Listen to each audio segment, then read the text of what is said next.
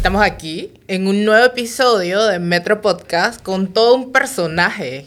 Canta, baila, hace TikTok, nos, nos reír, co- influencer, vende productos de, de para bajar de peso, hace de todo un Comerciante, poco, comerciante, hace de todo un poco.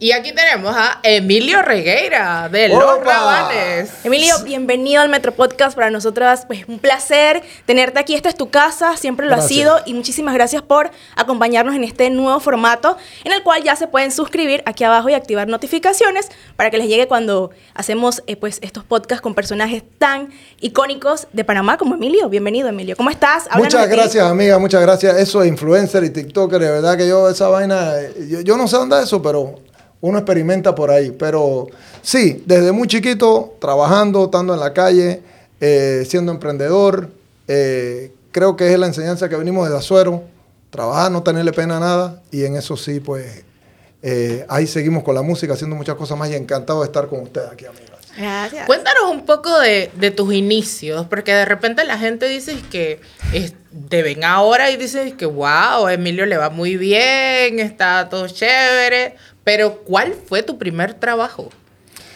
Mira, mi casa en Chitré, nosotros empezamos trabajando desde muy chiquito porque de verdad que tuvimos la pérdida de mi papá desde que yo estaba muy chiquito, siete años. Y para mí fue como un descontrol emocional de muchas cosas que pasaron en la casa, pues ya habían problemas económicos, habían cosas que yo era el mayor de, de los hermanos, después venía Spencer, después Chispín. Y mi mamá siempre siendo una mujer de campo, de los cerritos, de los pozos, eh, que había trabajado la agricultura, que había trabajado muchas muchas faenas cotidianas, pues nos enseñó el trabajo. El trabajo y a saludar a la gente bien. Cada vez que usted va a un lugar, usted saluda, saluda duro, eh, trabaja, tiene esa disposición para hacer cosas y eso creo que, que me ha hecho que sea multifacético, que no le tenga pena a nada, que el trabajo vaya por adelante, ¿no? Eh, el primer trabajo que pude haber tenido yo, yo empecé haciendo rifas de cake. ¿En serio? Los cakes, panadería allá en Chitré los vendían a 3 dólares, 2.50. Ajá. Yo hacía una rifa en un papelito que apuntaba ahí del 1 al 99 por 10 centavos. Estos eran 10 dólares. Pagabas el cake a 2.50. Digamos que recogía como 8 dólares por ahí y te quedaba la ganancia. Entonces yo era de los tipos, por eso era que vendedor de productos, yo era eso, porque uno llegaba allá y le decía, mira, te vendo un cake y el cake puede tener hasta tu nombre. O sea, ya viene como en tu sangre desde pequeño, ¿no? Eh, La necesidad tiene cara de perro, amiga. Entonces uno tiene que trabajar y eso fue lo que me O sea, enseñó la mi familia. creatividad, la innovación, el emprendimiento. Ah, por ahí sí, porque yo decía, pues uno amargado no llega a ningún lado. Entonces empecé haciendo rifas de cake, después trabajé también en materiales Tito, materiales de construcción en Chitré, los veranos, después trabajé lo que fue construcción, de ahí me gustó mucho la soldadura. Mira tú, wow. Yo llegué Eso hasta, no lo sabía. hasta tercer año mecánica industrial, como soldador, como mecánica de precisión. De verdad que yo siempre he sido como medio, medio de trabajo de obrero, de, de estar en la calle, hacer muchas cosas. Yo creo que ahí también este, mi gran amor la música, pero también ese conecte con, con la gente del pueblo, con hacer un rock mucho más para el pueblo, más para la gente, entender más lo que pasaba en distintas facetas, que no era nada más como, como a veces se estigma el rock, sobre todo en nuestros países, que el rock es para yeyecitos o rock es para gente pues de una clase más estirada, sino que nosotros venimos de un, un rock de la calle. ¿Y cómo llegan los instrumentos entonces a sus manos? ¿Dónde, ¿Cuándo nace esa pasión por la música? ¿Y, y cómo, cómo aprendieron? Esta- Estaban allá y entonces, ¿cómo hicieron para formarse? Bueno, mira, va de una manera un poco, no tiene mucho que ver con el rock. Mi primo, que es un gran compositor, Omar Bultrón, compositor número uno de música típica para mí. Cuando íbamos a los cerritos de los pozos, allá, eh, los veranos, la molienda, corta de caña y demás, él siempre estaba con una guitarra. Antes de tocar acordeón, tocaba guitarra. Entonces él metió unos tumbados de guitarra medio con los cachimbones de la arena que tenían son como de haitiano, de típico, y él me enseñó como esos primeros tumbados de guitarra. Por eso yo creo que la guitarra de los rabanes tiene tanto charrasqueo, tiene, Tiene un sonido son- peculiar. tiene un sonido rítmico. Sí. Tiene un sonido rítmico más allá del rock. Y por otro lado, estábamos en el coro de la iglesia de Chitré. Cuando yo estaba en el coro de la iglesia, el que hacía la voz grave atrás era Álvaro Alvarado con el triángulo. ¿En serio? Entonces eran, eran Estaban cosas- peladitos. ¿Cómo era Álvaro en ese tiempo? Igual, flaco así. Flaco, cantaba ahí con el triángulo. Entonces había mucha gente de Chitré que estaba también en, el coro de la iglesia. Y ahí empezó una parte como de guitarra popular eh, y guitarra un poquito más como estándar de iglesia y de tradiciones. Por eso yo creo que muchas canciones también vienen como ahí, de Juan apartó la religión, de cosas que, que venían de todas estas vivencias, ¿no? Ahí empezamos con la música. Eh, ahí empezamos también, reparamos una guitarra eléctrica que tenía la iglesia de Chitré, que era del movimiento carismático, que lo tenía hace mucho tiempo, y ahí fue mi amor por la guitarra eléctrica. Cuando la guitarra, yo empuñé una guitarra eléctrica, dije, esta tiene como otro son, tiene otros colores, después fui descubriendo el rock con otras amistades, y para mí fue como un deleite distorsionar una guitarra, tocar una guitarra eléctrica. Su música siempre se ha caracterizado por tener esas fusiones. O sea, tiene de todo un poquito y más ahora que en la actualidad la música es así. Ustedes se han mantenido a lo largo de los años con esa fusión de sonidos. ¿Cómo ha sido esa evolución y qué es lo que la gente puede esperar de Rabanes? Mira, Zulema, si a mí me hicieran una biopsia me cortaran el brazo, cada microscópico ADN es de un chitreano. Y como chitreano, todo tiene que ver con chitre. Cuando nosotros ya empezamos a tomar trago, más o menos estaba yo como 16, 17 años, primeras pintitas y eso, nosotros íbamos a los carnavales en Chitré. ¿Y los carnavales en Chitré qué era? Revelación Viequito, Electroritmo, pura discoteca de Panamá, que eso es, y la gente iba a ver, uno como cholo se paraba en la, bocina y vaina. ¿Y qué traen esas discotecas para carnavales? Haitiano, soca, salsa, merengue, calipso, combinado con lo que se escuchaba en Chitré. Murga, tamborito, eh, cortacacho, tradiciones. Entonces, ¿qué hicimos nosotros? Nosotros dentro de la música que nos gustaba, que era el rock, que la descubrimos por ciertos amigos que tenían en TV allá en Chitré, habían dos, dos que tres amigos que tenían en TV, entonces nosotros íbamos allá con los cassettes de, voy a tirar la cédula duramente. Betamax y VHS. ¡Oh! ¿Está viendo? Estamos de verdad te cayó la cédula. Estamos en el streaming. ¿Qué hacíamos nosotros? Nos gustaba el rock, pero también el ecosistema, lo que había ahí, discoteca, de fiesta, de vaina, San Juan, carnavales, feria, con música así, popular y con tradiciones eso nos fueron enmarcando a nosotros.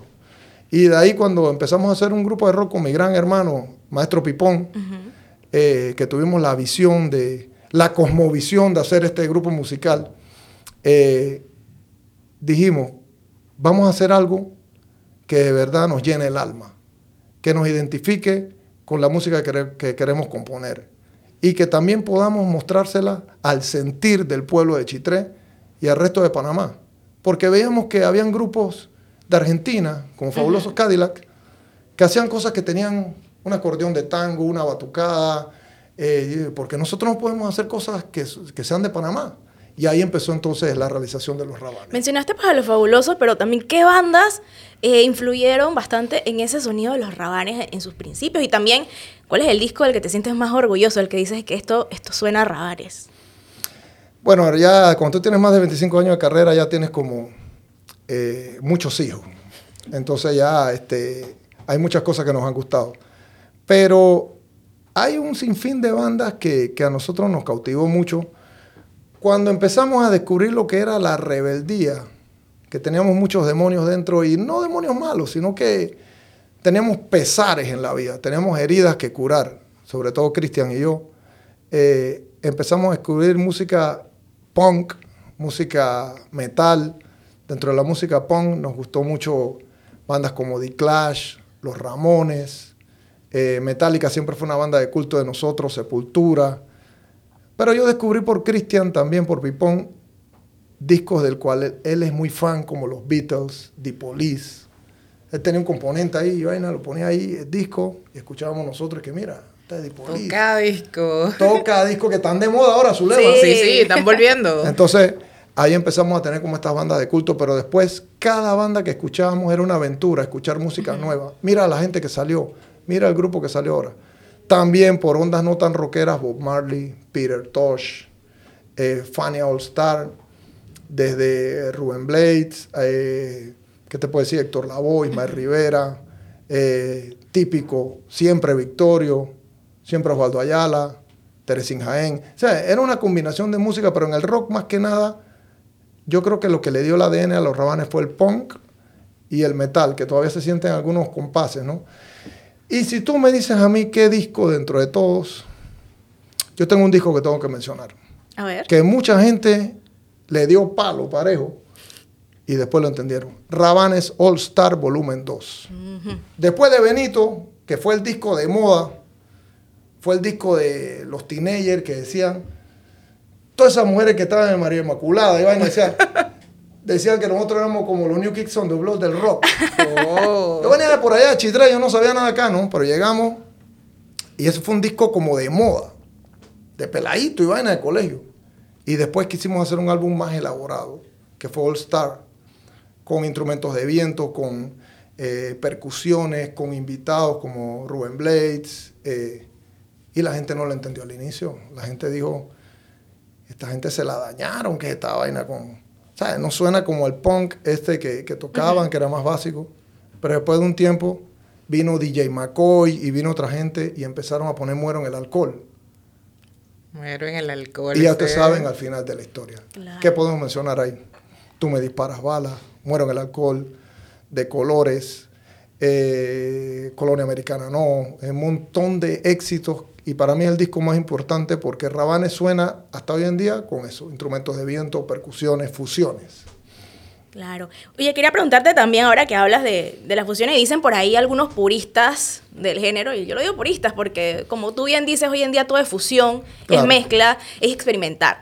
¿El rock ha muerto, Emilio? ¿Esos sonidos puros o esa esencia del rock and roll ya existe? ¿La ves todavía?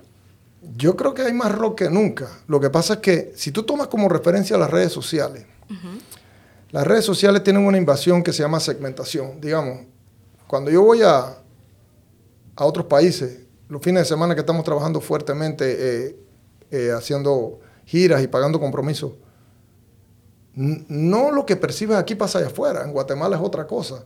Entonces yo siento que si tú escuchas ahora puro trap, trap, trap, porque te ponen que que Anuel se casó con la novia nueva y quemó a la otra. Es decir, el mundo no está circunscrito nada más a ese tipo de hechos.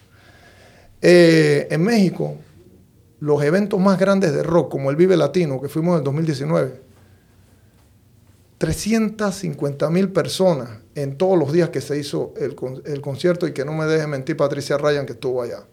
Mar de gente, eh, pasan otras cosas. Lo que pasa es que el rock and roll sigue siendo ahorita mismo más cool. Es underground, es selecto, es para gente que tiene oído musical, como dice la gente ahora. Tú te pones a ver la cantidad de videos que se dan de mujeres tocando guitarra eléctrica, de cantidad de, de clínicas que se dan en YouTube, en TikTok, si te pones a ver, hay más instrumentistas que nunca. Exacto. Y digamos que antes eh, la música que era vista un poquito más barrio, más maleante, y se puede decir, como, como estigmatizaron un poco lo urbano. Eso ahora es lo cool, lo pop, eh, lo, lo- lo- lo masivo, perdón. Y el rock viene siendo algo como de culto. Entonces, yo pienso que el rock va a dar grandes sorpresas porque se huele, se huele una revolución total en el rock and roll. Ven acá, échanos un cuento. Y me- lo, lo menciono porque hablabas de, de esa historia de Benito, ¿no? ¿Quién era Benito? Mucha gente se pregunta y ven acá la canción y- ¿de dónde te fuiste Benito? ¿Quién era Benito? Mira, ¿Y ¿Era amigo tuyo? ¿Qué, qué era? Benito es como Netflix, basado en historias reales. no quiere decir que la historia sea totalmente, eh, vaya, con punto y coma lo que pasó. Pero mira, por eso yo digo que nosotros pues vivimos otra etapa de Chitré que, que no era netamente típico ni, ni tradiciones, sino que vivimos un, un Chitré más, más urbano, si se puede decir. Eh, cuando tú ibas a una cantina en Chitré, uno iba limpio, pues uno cargaba unos 50, se juntaba con un amigo ahí que cargaba un dólar, compraba una pacha, un par de pintas y eso, y estaba ahí tomando. Pero siempre había un tipo que llegaba y era así, pues la gente salía de trabajar y decía, ¡eh, compa, la ronda para todo el mundo! Eh, mira, línea por allá. Este, y entonces la gente venía y, Y se tomaba el trago, y tú eres hijo de yo no sé quién, y tú eres fulano, que no sé qué, y hablaba la gente. Entonces, en una de esas, de esas chupatas, en el Bar Lounge, el Águila, frente al Parque La Bandera, eh, yo estaba ahí con Pipón y llegó una gente ahí a pagar trago. Y cuando el cantinero iba a cerrar la cuenta, que dijo, hey, págueme, que me voy, que viene el otro, que estaba arqueando cuenta, busca al tipo. El tipo había apuntado como nueve rondas. Y el tipo nos dejó con la cuenta. wow. Entonces, obviamente no sabemos si se llama Benito, pero para que rimara con alcoholito.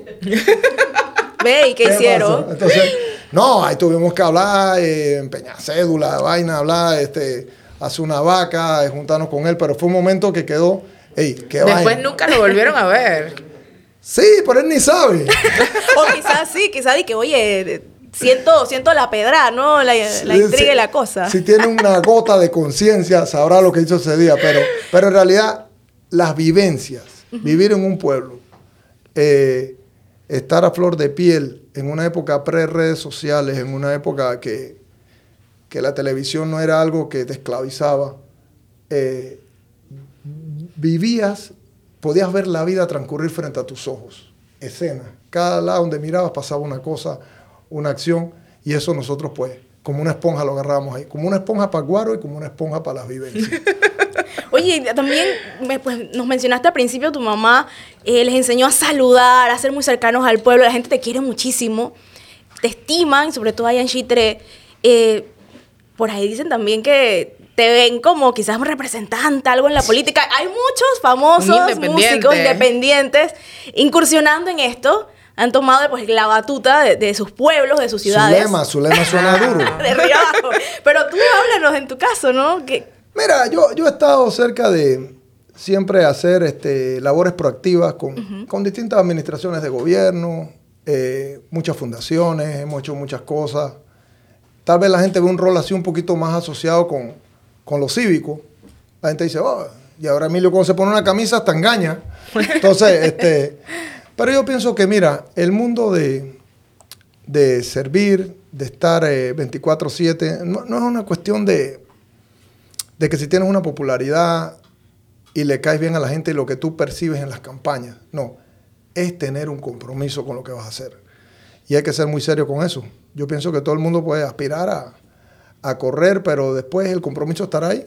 Entonces, yo pienso que nosotros podemos ser siempre un, un apoyo para hacer cosas proactivas. Yo me veo más en una fundación que estamos haciendo, que es los Rabanes Foundation. Mm. ¿De qué va a tratar?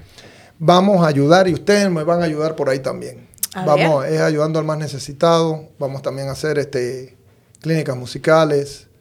Vamos a también este, a llevarle esperanza a la gente. Yo, yo trabajé y soy parte de una fundación que se llama Clamor en el Barrio, que tiene que ver con la reinsertar un poco la, gente que ha tenido problemas con alcohol y drogas y nosotros también pasamos por ahí un poco, porque la música tiene esos capítulos también y te sientes bien cuando puedes apoyar de otra manera también.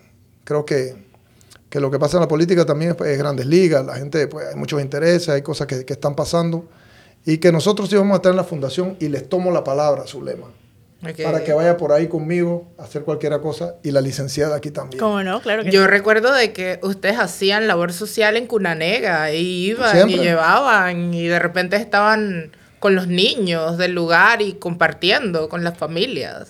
¿Todavía lo siguen haciendo? Muchísimo. Veo, esas cosas no se mencionan de una manera, pues sí, ah, yo soy más bueno, no, no, pero yo pienso que, que uno siempre tiene que, que dar, y como digo yo, barrer para adentro en Panamá tienes que dar la milla extra en lo que puedas. Tienes que dar la milla extra en lo que puedas porque la gente aquí ha sido muy noble. La gente agarró un grupo de rock cuando el rock no es... Eh, el rock es minoría, por decirlo así, pues hay otros géneros que son más populares y la gente le ha, dado un cariño increíble a uno. Y si uno puede también este, devolver eso, en lo poquito que uno pueda, también hace muchas cosas, ¿no? Entonces, sí hemos estado haciendo varias cosas, visitamos también eh, la joya, la joyita, la mega joya, estuvimos por allá.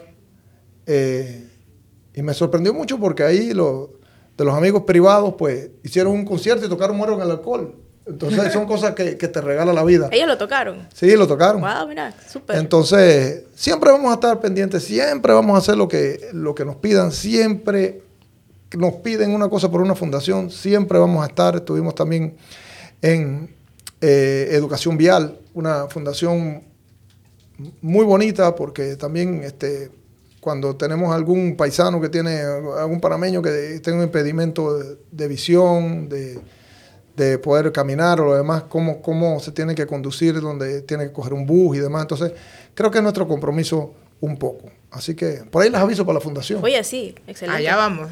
Y como tú lo dices, la música tiene capítulos, ya son más de 20 años de carrera. En esos 20 años nunca han tenido como algún conflicto entre ustedes, han, pensado como que vamos a dejar esto hasta aquí, nos vamos a dedicar a otra cosa, o han tenido mutuamente que de pronto bajarse los egos y que, hey, pana, bájale tres a la ínfula. ¿Ha pasado? Claro que sí. Y el que te diga que no, quiere decir o te está pegando una mentira o te está diciendo que no era un compromiso tan serio. Cuando tú tienes pasión por algo y algo de verdad te mueve el piso, y no solamente a uno, sino a, a los tres o a los cuatro que, que, somos ahora, este, pues hay chispas, hay enfrentamientos, pero yo creo que eso se curó hace mucho tiempo. Mira, yo tuve una discusión con Javi hace mucho tiempo por una estupidez ahí. Y me duele porque tuve como cinco años que no nos hablábamos bien, viviendo en España. Estuvimos, pues, prácticamente hablamos lo que teníamos que hablar y, y después yo siento un poco de pesar con eso. Yo solo hablé porque yo pienso que, que, que las cosas se hubieran manejado de otra manera. Fuimos fuertes porque no rompimos la banda. Y si te pones a ver, los rabanes es el baterista. Es decir, si tú bailas bambán es porque la batería hace una bulla ahí chévere y pa, La manera como suenan los ritmos es no solamente que uno cante, sino todo es un compendio de cosas. Y lo pudimos llevar bien. Eh, con Pipón, también hemos tenido días más resecos que otros. Eh, todo el mundo ha tenido sus cosas, pero como hermanos, si tienen hermanos ustedes, tienen primos, me imagino que se han agarrado puñetes o se han peleado. porque cogiste la blusa? ¿Qué pasó? Pero al final, si hay amor de verdad, las cosas se pueden arreglar. Y ¿saben qué? Yo les voy a decir una cosa. El premio más grande que tenemos nosotros, más allá de un Grammy que nos ganamos con Gloria Estefan, otro que nos ganamos nosotros aparte, muchas nominaciones, haber tocado en muchos lugares, disco de oro. El premio más grande es que nosotros somos los mismos que empezamos practicando abajo un palo de mango en Chitré. Y hoy estamos, después de 25, 26 años, tocando. Y encima no nos rompemos, encima invitamos gente nueva para que venga. Porque lo que no le gusta a la gente es que va a tocar fulano. ¿Y quién es ese que está en la guitarra ahora? No, ese es el tercer guitarrista que metieron ahora. Que no está mal ni bien, pero es que la gente le gusta a los miembros originales, la gente le, le gusta a la gente como es. Es muy fiel, el público es muy fiel. Y eso, eso es lo que, que de verdad decimos. Le voy a echar una historia cortitita. Tuvimos una pelea que no sabíamos si íbamos a seguir con el grupo o no. Eh, eso fue prácticamente después del Grammy, que pasaron otras cosas también a nivel disquera y otras cosas. Y nosotros de verdad que sentíamos una presión, eh, una mala vibra. Estaba la cosa reseca. Y fuimos a, tocar a Atlanta, Georgia. Y ese día teníamos esas habitaciones que se pegaban eh, un cuarto con el otro, ahí estaban ahí. Juntamos, juntamos dos habitaciones y yo compré, perdón por el, por el gol aquí, mi gente, compré dos pachangones de Bacardí, dos bolsas de hielo y nos trancamos Javi Pipón ahí y mi persona. Como tres horas, tomando trago parejo, hablando, pero nos sacamos todo lo que tenemos adentro ahí. Y de ahí empezó un nuevo Rabanes. Y fue conocido como el Pacto de Atlanta de los Oh, eso, es, eso debe estar en historia.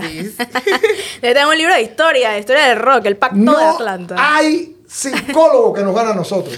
Ahí nos dijimos de todo. Me dio rabia por esto, me hiciste esto, este día me dijo, no, pero se había sí, pero tú también hiciste esto. Nos sacamos toda la rabia y fue un ejercicio tan bueno que yo creo que la banda agarró como otro aire.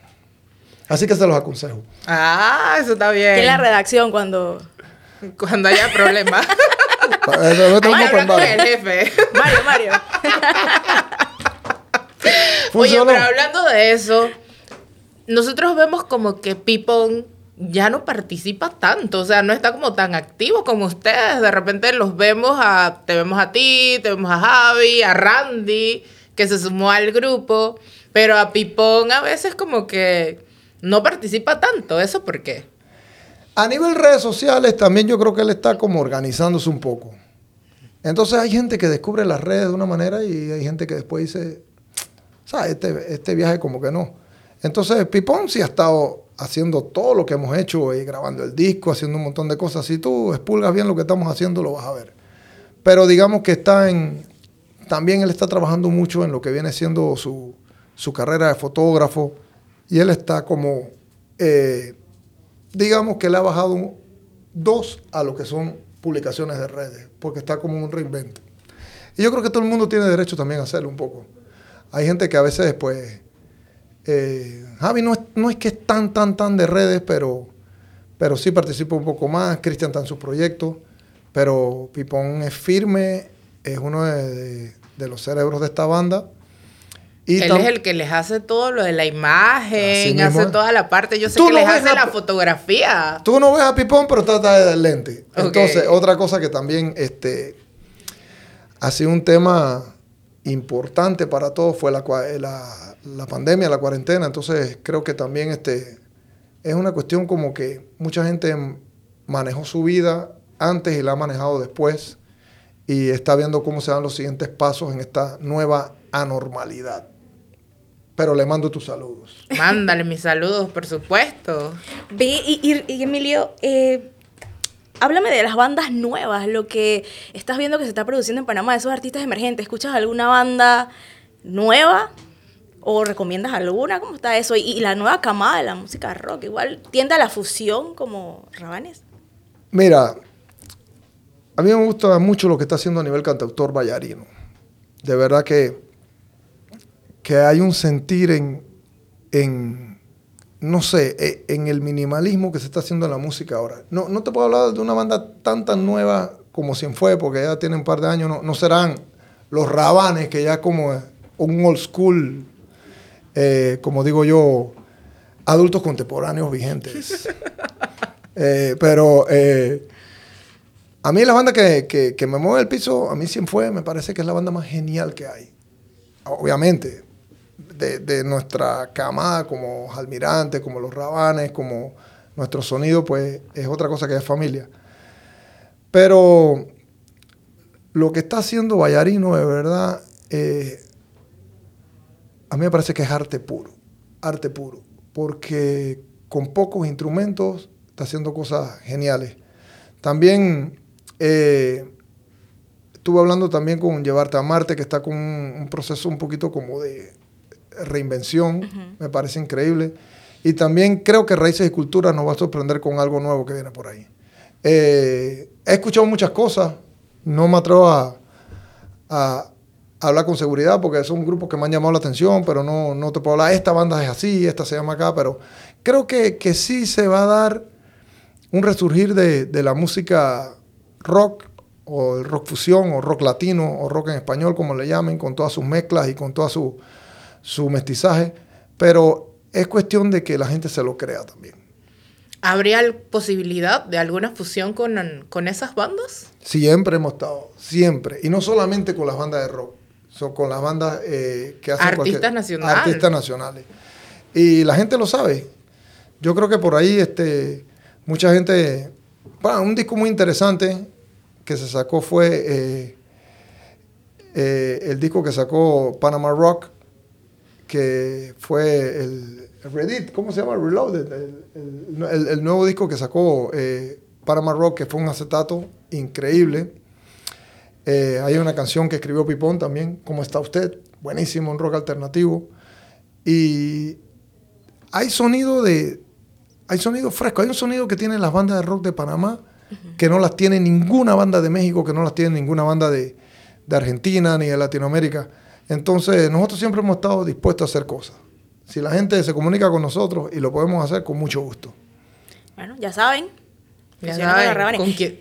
Y hablando de, dime, Zulema, ¿qué ibas a decir? ¿Con quién les gustaría grabar? O sea, que ustedes digan que este es con quien me falta grabar o con quien yo quiero grabar. Mira, hay una banda que siempre hemos querido hacer cosas que son los Red Hot Chili Peppers. Y yo creo que se va a poder hacer algo. Oh. Tal vez no mañana ni pasado. pero sí están pasando cosas en Estados Unidos, que fue un mercado que trabajamos bastante latino. Y sobre todo con este disco que estamos trabajando, eh, que se empezó en México y ahora en la mesa de producción está Emilio Estefan, un gran asociado de la banda de toda la vida. Hay colaboraciones interesantes que se van a poder dar, pero tenemos que ir trabajándolas poco a poco. Como te digo, está caminando la industria del entretenimiento otra vez. Eh, heredamos un mundo lleno de inflación, de inseguridades y muchas cosas después de la pandemia. Entonces las cosas no van tan rápidas como creemos, pero sí van a pasar cosas buenas. Eso te iba a preguntar, están trabajando en ese disco, sé que está todavía sobre la mesa muchas cosas, pero ¿qué podemos esperar? Ya hay nombre del disco, qué esencia tiene, qué viene. Nombre del disco no tenemos todavía, pero sí este, hay una, una gran cantidad de temas. Habíamos trabajado cinco primero y ahora se están sumando como cinco más, seis primeros, cinco más, otras ideas. Y la idea también es que mucha gente se ha interesado en el disco a nivel distribución. Entonces estamos como en esa etapa de, de cómo podemos hacer un, un buen amarre en esta época digital. Que digo, nosotros hicimos las cosas de una manera muy orgánica, pusimos las canciones ahí en las plataformas, sacamos un disco en la pandemia, eh, incluimos material que teníamos ahí y nos sorprende con más de 50 millones de, streams de una manera puesta ahí, pues, con tantas estrategias que se hacen hoy en día y con tanta plata que se le mete. Pero yo pienso que lo que va a definir también, y es lo que está viendo Emilio Estefan y, y varios socios, es el interés que hay por disqueras y por gente que quiere trabajar y ya están trabajando otros sonidos también. Lo urbano siempre va a estar, pero la gente se está tirando mucho para la fusión. La gente también quiere otras cosas. Es correcto. Ustedes hablan mucho de redes sociales, están muy activos en TikTok, en Instagram. ¿Quién es su community manager? ¿Quién sube los memes? Pero es que hay unos memes que tú dices y que, wow, ¿qué pasó aquí? Lo que pasa es que, mira, allá en Chitre nosotros tenemos varios primos, ¿no? Eh, yo tengo un primo que se llama Ricardiño, que vende miel de caña, mamallilla. Tengo, eh, tengo mucha gente que, que tú sabes, que tienen un wifi y se vuelven locos. Hay que cortarle el internet. Porque, entonces, nos, nos alimentan las redes también de una manera que uno postea cosas, Randy postea cosas. Este, yo creo que estamos más activos Randy y yo, pero también eh, los primos de Chitré. Una vez yo le dije, ¿usted tan loco? ¿Qué les pasa? Pero es que también descubrí una cosa, que también el algoritmo se mueve con, sí. con cosas así un poco locas, ¿no? Este, con memes y demás, y, y, y, parece de mentira, ¿no? Que la gente interactúa más y, y se ha disparado en seguidores, y, así como tú, mucha gente dice, hey, la página de los rabanes dice tal cosa, que no sé qué. Entonces, yo pienso que es parte de la esencia de las redes, pero... Son una eh, fábrica de memes. Mira, esa vaina de TikTok tampoco es que uno es TikToker y eso. ¿Cómo te va a ti con el TikTok? Bien. No, no me da tan bien. No tengo todavía cuenta. Eh, abrí una vez una cuenta y hice uno, me dio mucha pena y la cerré. Lo que pasa es que esas cosas se, se intensificaron en la pandemia, ¿no? Eh, en el 2020 estaba uno encerrado, este, comenzamos a hacer todos los experimentos ahí digitales y, y uno comienza a conocer mucha gente y, y bueno, te das cuenta que no es tan difícil como es. Lo que pasa es que también eh, tú te puedes pasar pegado eso ahí todo el día y, y también vives como una irrealidad, ¿no? Eh, y, y, es bueno tener community manager como los que tenemos nosotros. Si quieren que se los refiramos, escríbanos al DM. Tenemos los mejores community managers. Este, es pura memedera de gallo. ¿Viste? Aquí puro comerciante nato. Aprovecha cualquier momento. Ven acá, Emilio. Y bueno, también quería yo preguntarte sobre el musical tengo ah, entendido, viene un musical de, de, Rabanes, está inspirado en la propia historia de los Rabanes o es música de los Rabanes que va a ambientar una historia ficticia. Háblame por ahí. ¿Cómo que se cocina? Pues que se puede saber hasta el momento. Esta es una de las primeras entrevistas que, que, que nos hacen así, eh, o la más completa, creo que habíamos hablado un poquito en algunos medios, pero mira, es importante este tema. Creo que en Panamá lo que está pasando más en la escena del entretenimiento que ha tenido muchos, muchos aciertos han sido los musicales de verdad que de la, las obras que se han presentado, desde las que ha presentado Dieguito, 1903, eh, la obra que hizo Emilio con Gloria, ¿no? Uh -huh, In sí. Your Feet. Y hay una cultura de teatro que siempre ha estado, pero ahora con los musicales, como que el que se le hizo también a Horacio Valdés, que fue muy bueno. Así. pues se le acercó unos grandes maestros también, la gente de Teatro Pacific, Benjamín, Diana, Mónica, y ellos hace rato estaban hablando con nosotros y tomamos la decisión entonces de hacer el musical. El musical eh, es basado en historias reales, mentiras y bochinche. Pero ustedes van, a, ustedes, ustedes van a sentir y a palpar qué es y qué no es. Es decir, es, muy criollo, sí es la historia de los rabanes.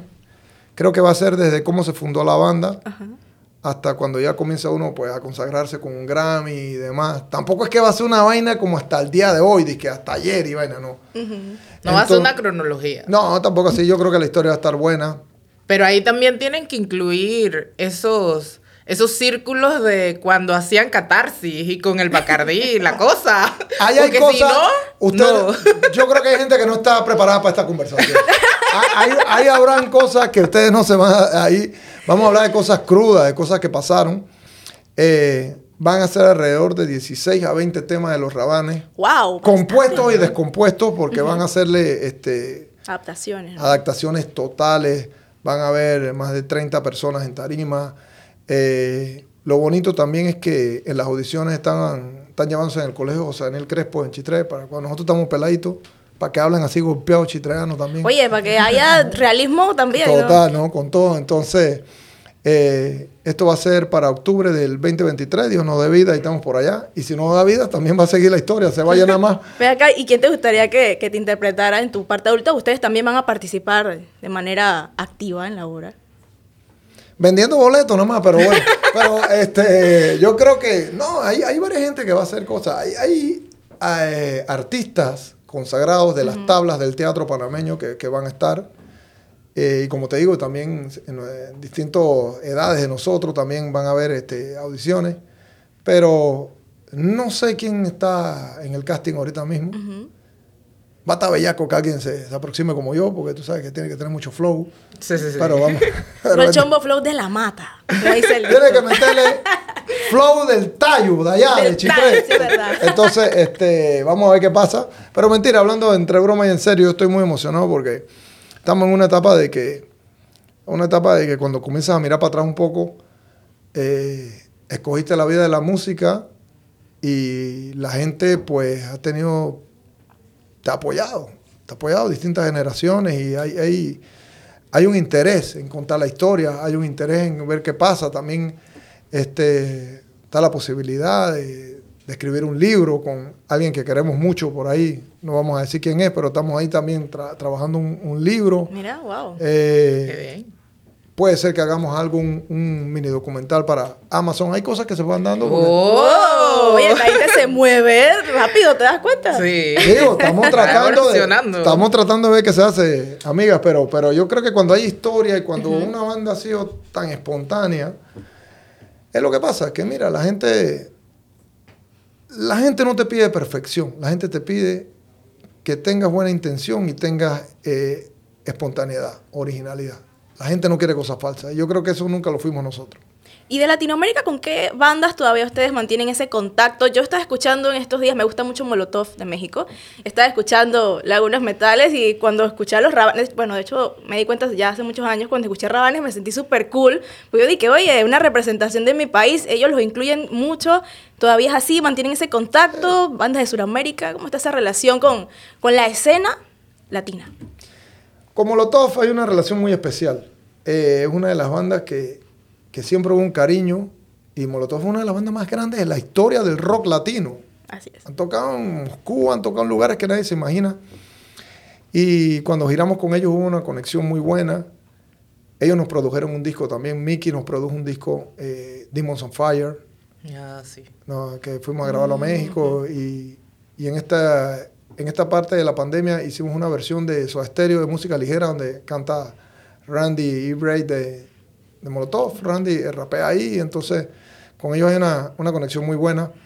Eh, inclusive, mira que cuando hicimos este disco en la pandemia, todo volumen Pandemia Record, estuvo con nosotros Beto Cuevas, Los Pericos, eh, muchas bandas de rock latino, eh, Vampiro, guitarrista original de Maná también que, que toca con, con, Jaguares. Entonces, sí hay como una, una conexión. Lo que pasa es que aquí es donde se ven los valores que te enseña la gente. Siempre saludando. Eh, nosotros íbamos tres peladitos ahí con el pelo pintado, flaquito, y saludamos a la gente. ¿Qué pasó, mi hermano? hay gente que, que, no, que eran soquetes y no te saludaban, pero uno no quedaba mal, eran los otros. Y después la gente, cuando tú comienzas a hablar, la gente, pues, llega un momento que la gente es gente, pues, y te habla y, y vas teniendo esa afinidad, ¿no? Y yo creo que eso es como que siempre vieron, ay, llegaron los rabanes, eh, la gente de Panamá, la gente de Panamá, la gente de Panamá, y, y como que fuimos un referente como para la, para la música y para rock latino en Panamá. La esencia de Panamá se reconoce. Total, total, amiga.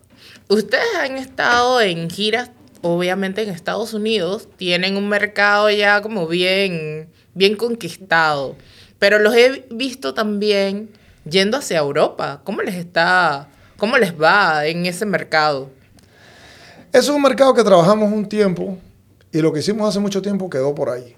Pero últimamente eh, vamos a ver si se puede retomar nosotros en el año, vamos a hablar vaina seria, 99, por allá, vivimos en España. Y recorrimos toda la República, todos los lugares. Cataluña, País Vasco, eh, lo que eh, Castilla-La Mancha, Galicia, todos lugares en, en tours de bandas de rock. Y desde ahí, pues, muchas generaciones crecieron con nosotros, otras de bandas contemporáneas todavía eh, nos escriben. Volvimos para varios festivales, inclusive uno en Holanda que fue muy bueno. Y es un mercado que está ahí, pero es un mercado que también para hacer giras allá conlleva logística. Yo no creo que, que tal vez este año se, se haga nada por allá, ya pasó el verano, pero quién sabe si después del año que viene otras cosas podamos hacer cosas interesantes, ¿no? Nos sorprendió Dubái también porque cuando fuimos allá había un montón de gente de África, de Europa y vaina, panameño, puertorriqueño. Entonces, siempre la música viaja mucho y pienso que Europa es una plaza importante, pero hay que organizarse bien. Exacto. ¿En qué quedó los proyectos de casas en Chitré? ¿Todavía los tienen? ¿Siguen? ¿Están sacando más casas? ¿O eso quedó de lado? Sí, te, casualmente voy a hablar con Mello. Salud. No, mentira. esas cosas fueron al inicio un, proyecto eh, eh, que se nos fue bien. Nos fue bien. Eh, yo vengo de la construcción, como lo dije al inicio. Cuando nosotros empezamos a, a hacer cosas con la música, siempre nos acordó de cosas que había hecho que eran eh, trabajar en materiales tito, soldadura, cosas así. Y ahí pues empezamos a, hacer esas cosas que queríamos hacer en un momento y aprendimos. Hicimos muchas chambonadas también, pero también nos fue bien y pudimos cumplir bien. Porque eh, creo que hay una parte que es muy importante para los músicos, que el músico, y hoy en día más todavía tiene que ser un emprendedor. Eh, no solamente el músico. Creo que vamos a hablar del lado del arte. Si tú eres escritor, tienes que ser emprendedor. Si tú eres actor, también. Si tú eres pintas cuadros, haces escultura, tienes que dar tu obra a conocer. Y en la música, pues, hay ejemplos buenos y ejemplos no tan buenos. Y nosotros tuvimos tiempo que hicimos chambonada y después hicimos cosas buenas. A veces un músico comienza a tener ingresos y no sabe qué hacer con la plata, no sabe cómo diversificar cómo trabajar. Y eso fue lo que nosotros quisimos hacer también, aprender un poco, devolverle también a la gente de Chitre algunas de las cosas que, podíamos dar. Y la gente trabajó, quedó bien, quedó chévere. No nos fue tan mal, pero tampoco es que somos, vaina, eh, los superconstructores, ¿no? Inmobiliaria, ¿no? No, no, tampoco así. Emilio, y bueno, ya que mencionaste el tema de la obra y que viene con bochinche, aquí hay como, acá nos gusta el chisme, no podemos dejar de preguntar, ¿Qué bochinche es el que te, da, risa? Es mentira, pero te, da mucha risa de eso que se inventa, ¿no? La gente por ahí. Uno, uno que te llame la atención en particular y tú dices que, hey, la gente sí habla cosas. La gente a veces habla tanto de uno que uno ni sabe las vainas que se inventa la gente, ¿no? Digo, siempre no, la gente no tiene mucho cariño. Pero eh, yo no sé en qué cantina fue que, en una discoteca que estaba en un, un blog con Randy y me dijo un tipo en estos días de que, Che, Emilio, qué vaina. Está con los Illuminati ahora, Emilio. ¿Y qué, pasó, compa? No, eh, Era un hombre de fe, ¿qué pasó? Está con los Illuminati. Yo le digo, avísame porque yo no he hablado con ellos. Entonces, la, la gente, la gente yo creo que también ve la vaina de redes, teoría de conspiración.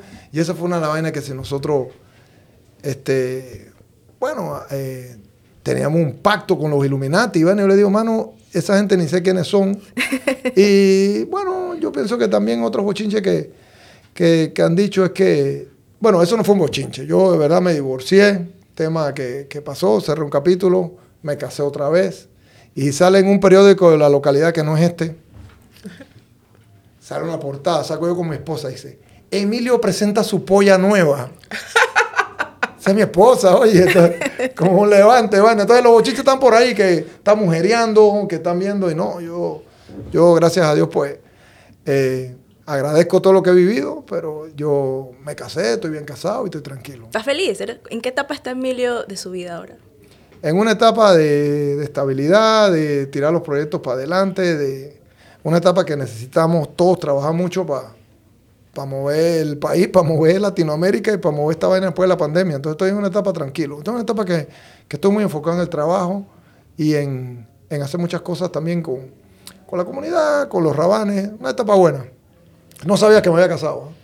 ¿Otra vez? No, No, sabes, no, me, sabes. no me invitaste. No, sabes, no sabes, no, No, pero- no, no, me invitaste, no nos No, pasaste. Yo me casé. de la boda. ¿Quieren hablar de bochinche? Se lo A voy a, ver, se lo voy a- se lo voy a- ¿Dónde? se lo voy a tirar aquí exclusiva. Nunca he hablado, de, nunca he hablado de mi matrimonio, así que graba, Mario. Después que yo, pues, tuve una separación y, y pasaron todas estas cosas con, con, con mi ex y demás, yo me volví un hombre muy triste. Pues. Tú sabes, uno se va por ahí y un día estaba en un restaurante que se llama La Taberna 21, miré para atrás, vi una muchacha que me llamó la atención, conversé con ella y eso fue como, me fue como aliviando el corazón roto que tenía. Amor a primera vista. Sí, a primera vista, pero al tercer chat. Ah, Entonces, ¿qué, pa- qué pasó? Ahí empecé con una relación tranquila, estuve, bueno, fui or- reorganizando mi vida. Y después que, que estuvimos ya en, en pandemia, que estaba con, con mi esposa Carla, pues, que se llama así, eh, yo le dije, mira, mi amor, ¿y si se acaba el mundo? ¿Y si viene ahora la pandemia del mono? ¿Y si viene tal vaina y no salimos? Vamos a casarnos. oh, o sea, es un Ah, matrimonio de pandemia. Matrimonio con mascarilla y con, eh, ¿cómo que se llama? Ma- Pantalla ma- facial. Pantalla facial.